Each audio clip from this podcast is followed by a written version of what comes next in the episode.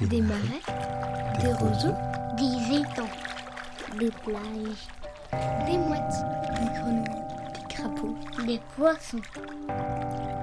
de l'eau.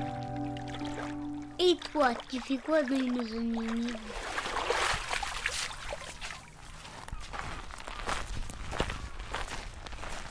Donc en fait là, dessous on a de la très très vieille laisse de mer. Et ça crée des plages en fait. Donc le sable, le sable vient se stocker dans les, feuilles mortes. Et derrière ça nous crée, ça nous crée des plages, tout simplement. Guillaume Molera, donc je suis chargé de mission au parc euh, naturel régional de la Narbonnaise en Méditerranée. Je suis gestionnaire d'espaces naturels sur les sites du conservatoire euh, du littoral, donc les sites de Sijan et les sites de Périac de mer. On est ici avec toi sur l'île de Planas, qui est une des îles euh, au cœur de l'étang de Bages Sijan. Tu nous as amenés ici pour, euh, pour nous parler des zones humides. Alors, pour toi, c'est quoi déjà une zone humide? Pour moi, une zone humide, c'est un réservoir de biodiversité. On a l'interface entre le milieu, ici, le milieu marin et le milieu terrestre. Donc c'est une zone vraiment très très riche euh, et de très grande importance. Est-ce que tu peux nous décrire le milieu où on se trouve? Alors là aujourd'hui on est sur l'île de Planas, donc c'est une île qui fait 19 hectares et qui sert de zone de reproduction à plusieurs espèces d'oiseaux, donc euh, les goélands le coffet comme on peut les entendre actuellement.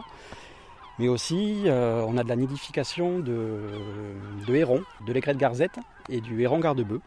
Et cette année, on a eu la chance de découvrir, avec l'association Homme Nature, la nidification de spatules. Donc c'est une première en Occitanie et une première pour l'Aude. Une spatule, ça ressemble à quoi? Alors une spatule, euh, ça ressemble à un gros héron blanc ou une cigogne si vous voulez, avec une, euh, un bec long, noir et plat au bout, comme une spatule tout simplement. Sur notre droite, on a une petite mare salée qui est constituée de sansouirs. Donc ce sont des, euh, des espèces halophiles, c'est-à-dire euh, des plantes euh, qui vivent dans le sel en fait. On a quelques tamaris. Sur la zone qu'on voit un petit peu plus loin, on a un ancien cyprès avec quelques, quelques arbres qui servent de zone de reproduction aux, aux aigrettes et aux hérons garde-bœufs. Donc il faut imaginer un environnement Très avec une végétation, voilà, c'est très plat, une végétation rase, euh, verte. Et on a une belle banquette de, de laisse de mer. Donc là, on est sur de la, de la zoostère. Donc ce sont les herbiers qui poussent de- sur l'étang, dans l'étang.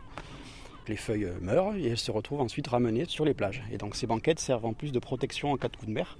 Donc elles protègent le, le sable des vagues. Donc ça empêche le sable de partir. Et je vois plein de petits bouts d'ossements. Des os de poulet. Donc ce sont les goélands qui vont ensuite euh, manger dans le site d'enfouissement de Narbonne et qui nous ramènent quelques, quelques petits os de poulet.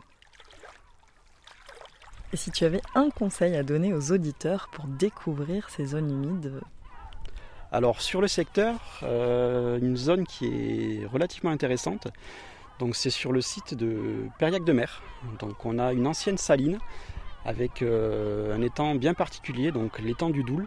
C'est un étang hyperalin, donc c'est l'étang le plus salé de la façade méditerranéenne française. hein.